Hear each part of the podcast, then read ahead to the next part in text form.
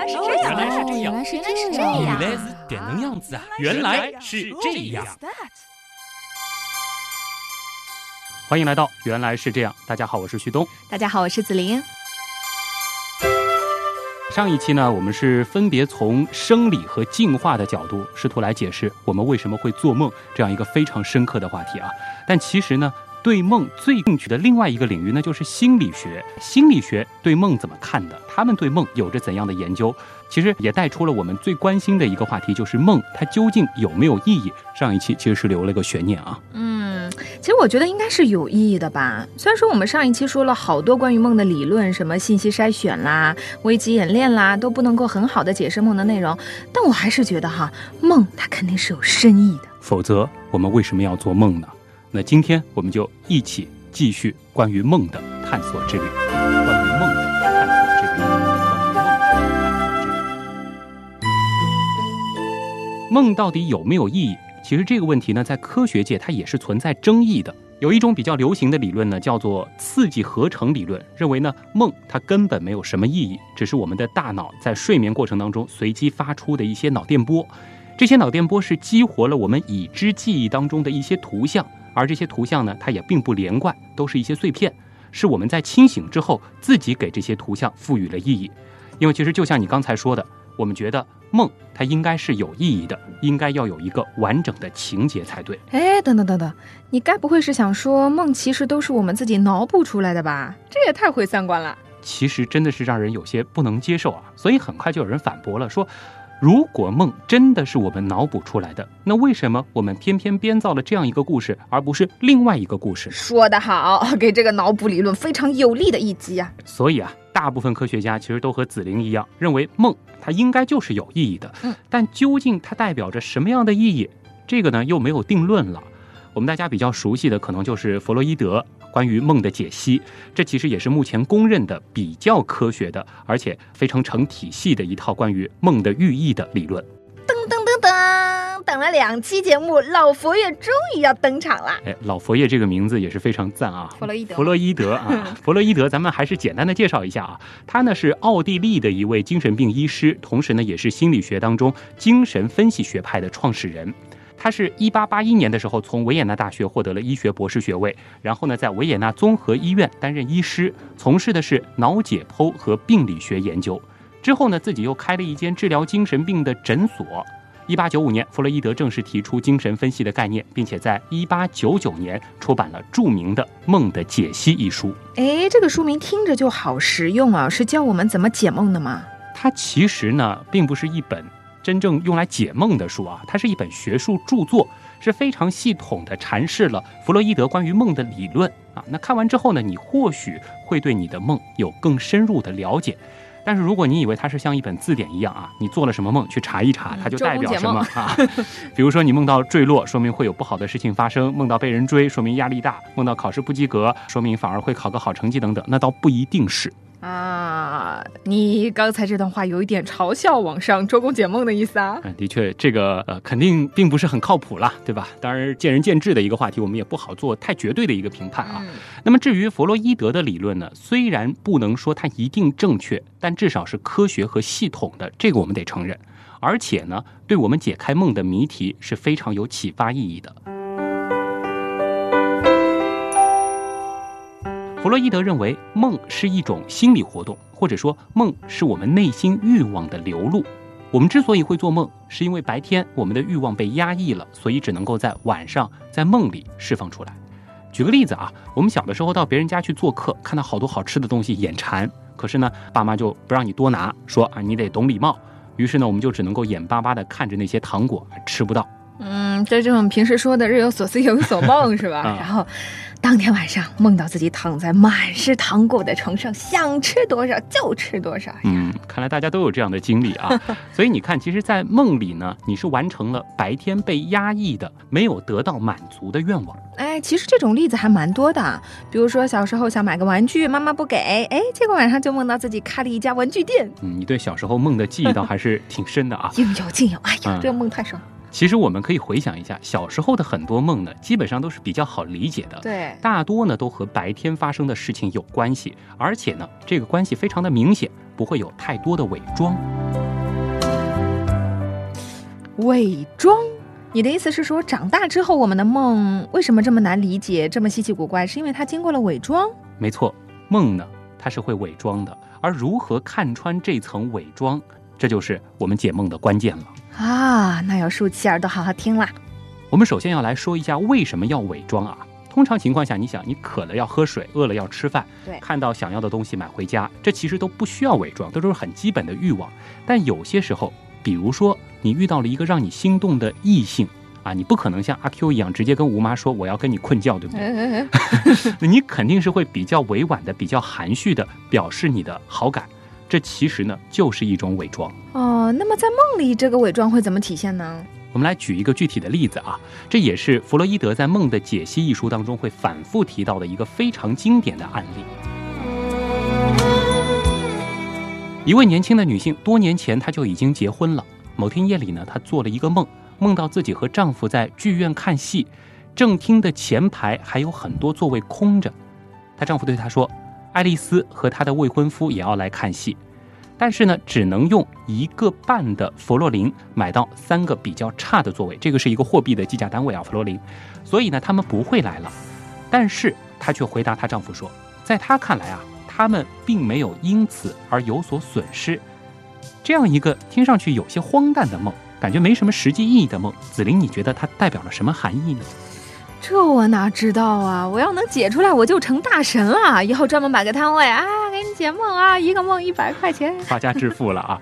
有没有觉得这个梦其实和我们平时做的梦还挺像的？对啊，它有生活当中的一些元素，但是在情节上其实又毫无头绪。哎，你这个总结的特别好，嗯，你就觉得都是所有的元素，你看到的东西都是你可能曾经在生活当中遇到过的，但是串在一起以后，你总觉得哪里不对劲，或者它就不符合实际，对吧？或者就有点荒诞啊！啊，完全不知道这种梦是什么意思哈。那所以这个梦，弗洛伊德是怎么解的呢？咱们仔细听好了啊。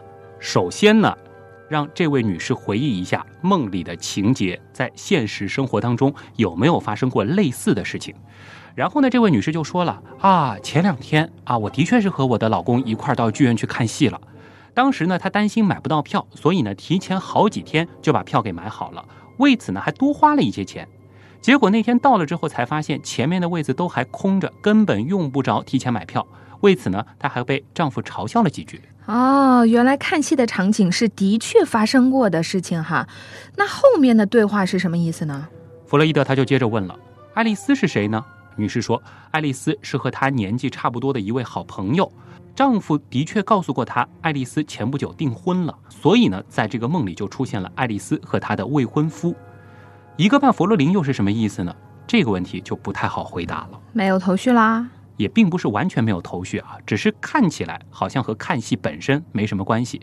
是前一天她嫂子收到了丈夫寄来的一百五十个佛罗林，然后呢就匆匆跑到了珠宝店，像个傻子一样用所有的钱买了一件珠宝。所以呢，这一个半佛罗林可能是从这一百五十个佛罗林里来的。那么一个半佛罗林买三个差座位。为什么是三个座位？这个三会是一个什么样的意思呢？他继续就让这位女士展开联想了，但是他表示对此，哎，我真的是一无所知。唯一能够想到和三这个数字有关的，就是他自己已经结婚十年了，而那个刚刚订婚的好朋友爱丽丝只比他小了三个月。至于两个人为什么要买三张票，他完全想不出任何线索。嗯，所以这个梦是什么意思呢？前面感觉还蛮简单的哈，因为生活当中都发生过，但是越到后面就越迷糊了，特别是一个半弗罗林和三个座位，这到底怎么解释呢？我们来听听看老佛爷弗洛伊德他是怎么解释的啊？其实所有的资料都已经在里面了，包括做梦者能够联想到的一切信息。虽然我们到现在为止还觉得是在云里雾里，但是弗洛伊德认为这些信息已经足够了。首先，他发现，在这位女士的解释当中，多次出现了时间的概念，比如说自己订票太早，反而多支付了票价；嫂子去买珠宝太匆忙，好像迟了就买不到一样；比自己小三个月的好友现在才订婚，而自己却早早的就结婚了。另外呢，我们也注意到。对于嫂子买珠宝的行为，他有这样一句评价：像傻子一样。这说明什么呢？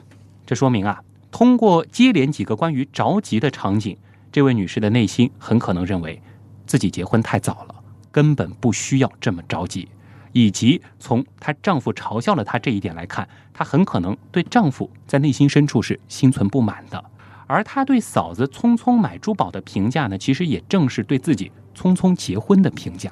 呃，原来是这样，看来不是什么好梦啊。嗯，其实你会发现，弗洛伊德的这个案例，它实际是一次精神分析的过程。弗洛伊德他就认为，梦呢是分为显意和隐意。显意呢，就是我们梦到的内容。而隐意则是在梦背后潜意识的诉求。我们的潜意识诉求呢，需要通过伪装显现出来，因为我们是受到道德约束的。只有采用这种伪装的方式，才能够躲过我们内心深处的那种道德的审查，从而得以释放出来。嗯，还玩躲猫猫呢？这梦也是蛮不容易的，要想着法子躲过安检。嗯。所以呢，我们得知道他是怎么躲的，才能够揭开他的真面目。通常来说呢，梦的伪装有四种形式。第一个呢是凝缩，就是把好几个相互有关联的事物转化为一个单一的形象，或者说是一个单一的内容。比方说啊，我们有的时候会梦到一个人，但他呢似乎是整合了好几个人，可能长得像甲，穿的像乙，身份呢却是丙。这个时候呢，我们就需要找到甲、乙、丙这三个人的共同点。这个共同点就是你梦到他们的综合体所要表达的含义了。哎，这个经常有哈，梦到一个人样子和身份对不上，原来是要找他们的共同点。嗯，我们再给大家举个例子啊，比如说你梦见了一间房子，感觉呢它又像浴室，又像厕所，还有点像更衣室。那么实际上呢，它代表的很可能就是脱衣服这样一个意象。能够理解吗？嗯，因为这个浴室啊、厕所、更衣室通常都是我们换衣服的地方嘛。对，那么掌握了第一个关键词凝缩之后，我们再来学习伪装的第二个方法，叫做转移。转移呢，就是把重要的内容放在梦里不引起人注意的那些情节上，故意转移视线了。哎，就是这个意思啊。弗洛伊德他认为啊。转移呢，就好比是一个害羞的人，他想问别人借钱，但是不好意思直接开口，于是呢，就先和你东拉西扯。嗯，最近怎么样呀？嗯，家里人好不好呀？啊，收入提高了哦，升职了。对，然后看似啊，不经意的提起钱的事儿，这个在梦里怎么体现呢？就是说啊，梦当中往往会呈现出的是一些日常的琐碎的事情，而真正关键的重要的信息会被隐藏起来，埋在这些线索里。我们只有通过。不断的自由联想，才能够让那些沉在底下的真正想要表达的东西浮现出来。比如刚才我们说的一个半弗洛林买三个坏座位的梦，这其实就是这种情况了。哎呦，感觉要参透梦的含义好难啊，各种伪装啊，有没有简单一点的，类似于周公解梦那种，就是一一对应的关系呢？你还是想查字典啊？那会有一些，但其实并不是绝对的，这就是科学嘛。弗洛伊德认为梦境里的事情。会有一定的象征意义，而象征呢，其实也是伪装的方法之一。通常来说啊，梦里出现国王、皇后，这可能是代表父母。比方说，你某次考试没考好，不敢拿给家长签字，你的心里非常的忐忑，非常的害怕。于是晚上呢，你就梦到了皇后带着一群士兵在追赶一只小兔子。小兔子就是我。对，又或者。你白天被老板训斥了，心里非常不爽，这晚上呢就梦到自己徒手打死了一只大老虎，这个老虎呢可能就是对老板的象征啊，就是我对老板很不满啊啊，在梦里偷偷发泄着呢。那按照弗洛伊德的理论，我们在清醒的时候，大脑要处理很多事情，忙不过来，这其中非常重要的一项就是约束我们的行为。但是当我们进入到睡眠的时候，大脑放松下来了，没那么警惕了，这个时候啊。藏在我们潜意识里的本能，就会偷偷的冒出来，浮到意识层面了。啊，这就是梦。我们从有意识看无意识的一扇窗户。嗯，我们最近真的是挺有诗意的啊。其实呢，有很多象征的含义，并不是我们凭空想象出来的。比如说，梦中出现的离别或是旅行的场景，那这可能是和死亡或分离有关。为什么呢？比如说，当我们很小很小的时候，有人离世了，或者说父母离异了，那大人通常会说爷爷到一个很远很远的地方去了，或者说爸爸出差去了，要很久不能回来。所以说呢，很多人在经历类似场景的那几天，就会梦到旅行或者出差这样的场景。另外呢，梦里出现的职业角色，比如说医院医生，那可能就代表着你需要被关心，或者说你正处于无助当中，有向别人求助的意愿。像一些尖锐的物体啊，比如说是刀枪棍剑，或者说是雨伞竹竿，这个呢可能是男性的象征。另外呢，像是洞穴、箱子、口袋，则可能是代表了女性。另外呢，如果说是在梦里出现了蛇，这就是典型的春梦了。哎呀，那听过原来是这样的人，谁以后还敢说自己梦到蛇了？看来在朋友圈晒梦要谨慎呐，说不定在你的朋友里就有解梦高手啊！你心里的想法自己不知道，倒都被别人知道了。嗯，晒梦啊，并不是一个特别怎么说呢啊，明智的行为啊，对，因为一不小心就会暴露自己的秘密呀。嗯，所以呢，没事儿别乱发自己的梦啊，没准就暴露了什么不可告人的秘密，比如说。被老板看出你对他不满啊啊！你发哎呀，昨天打死了一只大老虎啊！或者说被伴侣看出你有那些不该有的小心思啊。嗯，以后看到别人发什么昨晚上做了个梦啊，留意一下，顺便窥探出一些小秘密来。嗯，可以看一下这个梦的解析啊。当然有些邪恶啊，紫菱女神不能走这种邪恶巫婆路线。啊，反正呢，相信听了这期节目，大家应该。不敢随便去晒自己做了什么梦了。哎，我为什么觉得旭东越说越心虚了呢？你一定有什么不可告人的小秘密，小秘密，小秘密，就不告诉你。其实告诉我也没关系，我不会告诉别人的。啊，其实告诉你也没关系，因为没有我的配合，其实你是不能够得到正确的答案的。啊，这又是为什么呢？这期节目不就是教大家解梦的吗？大家学会了之后不就能解了吗？嗯，我们这里说的解梦啊，仅限于为自己解梦，因为。你能解的只有自己的梦。当然说，如果对方非常的配合，什么都愿意告诉你，就像你到心理医生那边去解梦，那是可以的。不然的话，就算你知道我做了什么梦，也是没用的，因为你的解释没有我的认可，是没有任何意义的。也就是说，解梦到底解的对不对，是做梦者说了算的。我说你对，你就对；我说你胡扯，你就是胡扯。哎，大家可能会觉得这个有些违心啊。对啊。但其实呢，梦它本身就是一个很主观的东西，并没有一个非常标准的答案。同样的一个梦境，不同的人意义呢，可能完全不一样。就好比前面说到蛇，如果说我是一个动物园的蛇饲养员，那我梦到蛇就不一定代表刚才的那个意思。可能是今天有一条蛇特别不乖，是吧？也有可能啊。那就像呢，一个半佛罗林对于那位女士来说，它代表了匆忙，但是对你可能就不是。可能呢，你昨天刚用一百五十块钱买了一个你看中很久的东西，而且呢，当时正好在打折。那么对你来说，可能就是啊，愿望终于实现了，或者是收获满满这种情绪。所以，究竟它代表了什么？只有做梦的人自己知道。它既是出题者，其实也是最后的评判者。嗯，如果同时还是答题者，就更赞了。一个人全部搞定。其实呢，要给自己解梦啊，并没有想象当中的那么难。刚才呢，我们已经介绍了一些关于梦的伪装的方法，也算是给大家提供了一些解题思路。那么具体要怎么入手去解这道题呢？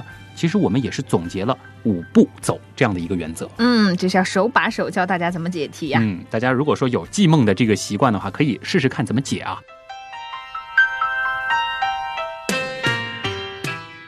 咱们呢由浅入深，首先说第一步，找到最最简单的线索。比如说，大家都知道晚上会出现憋尿尿急的情况，哎，这就容易梦到自己不停的找厕所，但就是找不到啊。那如果说梦到自己拼命跑，但就是迈不开步子呢？呀，这个经常梦到，这个什么意思啊？这个可能就是你的腿被什么东西压着了，或者说冬天的时候盖的被子比较厚。哦，原来是这样，这个以后倒是可以留意一下啊。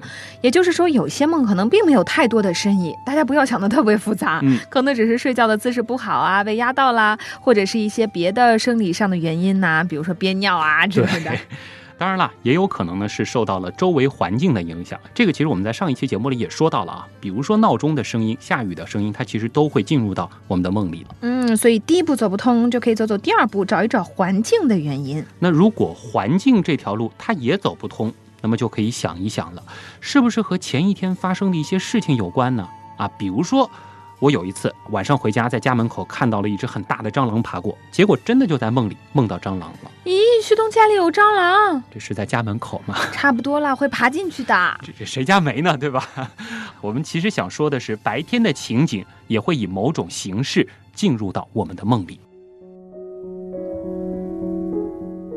嗯，这个可以理解哈。比如说某天见了一个很久不见的朋友，晚上也会梦到，但是梦里的情形啊和白天经历的又不一样。嗯，这就是梦的有趣之处了。它并不是简单的重复白天的事情，而是将那些出现过的事情打乱之后重新组合。啊，举个例子，大家可能会比较好理解啊。比方说，你今天上午去参加了一场考试，下午呢又和朋友逛街买了条裙子，晚上在家里看电视，电视里呢有一位你很喜欢的明星，这是你一天的经过啊。那么到了晚上，你开始做梦了。你梦到了什么呢？你可能就会梦到，你和朋友在一起考试，而监考老师却是你非常喜欢的那个明星。不过呢，他并没有认真的在监考，他在看电视，电视里在介绍你刚刚买的那条裙子，很像一个梦吧？错综复杂的关系完全打乱了哈。对，就是把所有的元素重新排列组合，这有点像咱们打牌的时候，总共就那么几张牌，但是我们会重新组合之后再打出去。梦也是一样。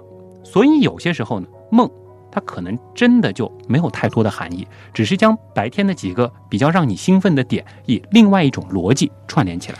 哎，不对啊，这有点像我们开头讲的那个脑补理论嘛。嗯，那人家的这个正式名称叫刺激合成理论啊。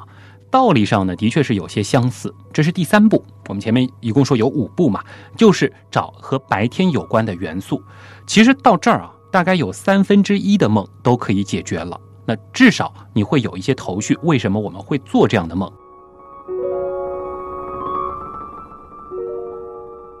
而剩下的三分之二，这是大头，就需要我们前面铺垫了很久的，怎么去揭开梦的伪装了。到这一步还不能解决的，就属于难题了哈。嗯，这基本上就是高考数学的最后两题了。当然，这两题占了总分的百分之六十六点六啊。是，好，我们攻坚克难，迎刃而上。嗯。要解决这一部分的难题呢，我们需要用到的是联想法。什么是联想法呢？就是努力回忆一下梦里出现过的事情，不管多离奇，然后呢，由这个事物展开联想，看看你能够想到些什么。有可能是你曾经发生过的类似的事情，或者是你知道别人有过这样的事情，又或者可能是你最近听到的、看到的一句话。那么，你可能就要想一想了，是从谁那里听到的？是从哪本书上看到的？如果这是听人说的，那么你和这个人的关系是什么？最近有没有交集？如果说是从书上看到的，那么这本书它有什么样的来历？对你而言有什么特殊的意义？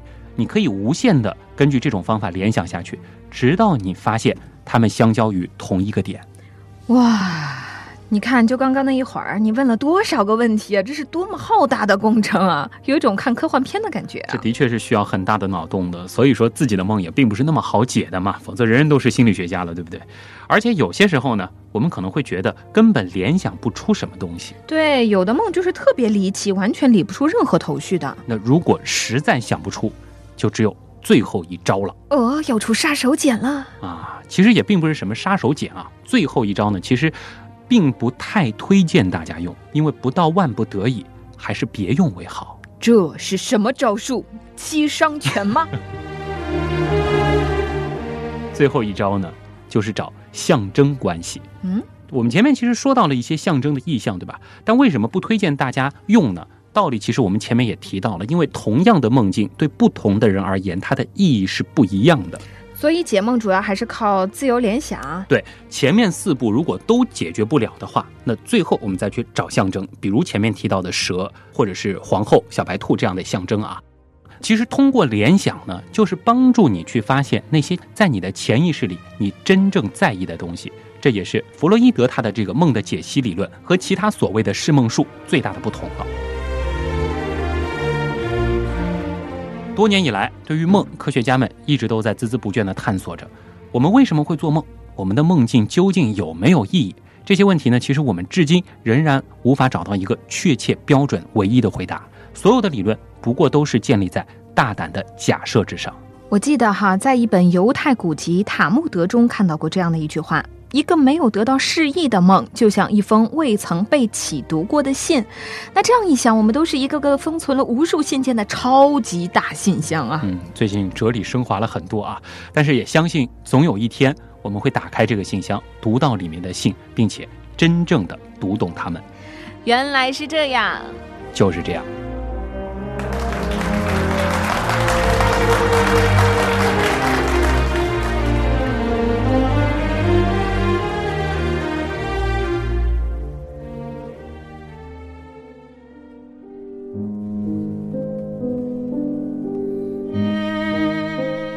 这期节目子林做下来感觉怎么样？呃，我觉得理论联系实践啊，好平啊，真想马上就去睡一觉，做一个梦，然后自己来解一解，练练手。其实我自己还真试过，但是好像我对于梦的这个记忆能力并不是特别的强。当然，第一期节目其实也解释过了，所以到现在呢，我没有真正的这个非常完美的解出来过。前面几个步骤其实我试过，倒是可行的。所以这件事情告诉我们，知道解题思路，并不一定就能把题解出来哟。嗯，但不管怎么样呢，其实还是提供了一个非常好的思路，而且很有启发性啊。目前关于梦的寓意的解释呢，其实弗洛伊德的这个也算是最权威的了。哎，其实我还有一个问题想问啊，比如说经常做同一个梦，或者经常做类似的梦是什么意思呢？嗯，根据心理学的理论啊，老做同一个梦，说明呢某个问题始终没有得到解决。换句话说，就是你有一个心结没有解开。呃，我有个朋友哈，最近老梦到鬼，这有什么说法吗？啊，那从象征意义上来讲呢？如果你梦到鬼的话，它是愤怒或者是恐惧情绪的象征。如果说你经常梦到鬼，可能就是有什么事情让他一直处在了一种不安和焦虑当中。如果要摆脱的话，最好的办法就是要看到这个鬼的真面目。这怎么看？啊，给大家说个真事儿啊，这个呢是一个做心理咨询的朋友告诉我的，他碰到过一个真实的案例，这个案例有点恐怖啊，大家选择性收听啊。一个女孩呢，一段时间里面经常梦到一个女鬼，而且每次都被吓醒。于是呢，她就去找心理咨询师了。这个朋友就告诉她说：“你下次再梦到这个女鬼，你不要逃，你得上去，鼓足勇气去看清她的真面目，这样呢才能够知道问题出在哪儿。”可是梦里的事情又不是我们能控制的。这个呢，其实是有一些办法的，可以通过一个自我暗示的方法，比如说在睡前不断的暗示自己，见到她不要逃，要上前看清楚。见到他不要逃，要上前看清楚。不断的暗示呢，其实是真的可以改变我们的梦境的。这个我自己其实也有亲身经历啊，而且呢，至少心理学它也是这样认为的。那么这个女孩就照做了，然后有一天，她终于看清了这个女鬼的真面目。你猜猜这个女鬼是谁？谁啊？这个女鬼呢，她竟然是个男的，而且呢，是这个女孩她男朋友的爸爸。哦，好吓人哦！那肯定是她不喜欢她爸爸喽。嗯，原来是这样的啊。她男朋友的爸爸呢，其实一直不同意他们两个在一起啊。就是。但是呢，一个月前，她男朋友的父亲出车祸去世了。这里又开始恐怖了。她自己现在还和这个男朋友在一起，所以呢，心里有愧疚，于是呢，就梦见男朋友的爸爸变成了女鬼。哇，原来恐怖的点在这里啊！别说了，鸡皮疙瘩都起来了。这是一个真实的故事啊！当时听完的时候，其实也是鸡皮疙瘩一身，整个人都不好了。哎呦，最后这个问题嘛，不要问的，问出一身冷汗。但这的确是一个科学的解释吧。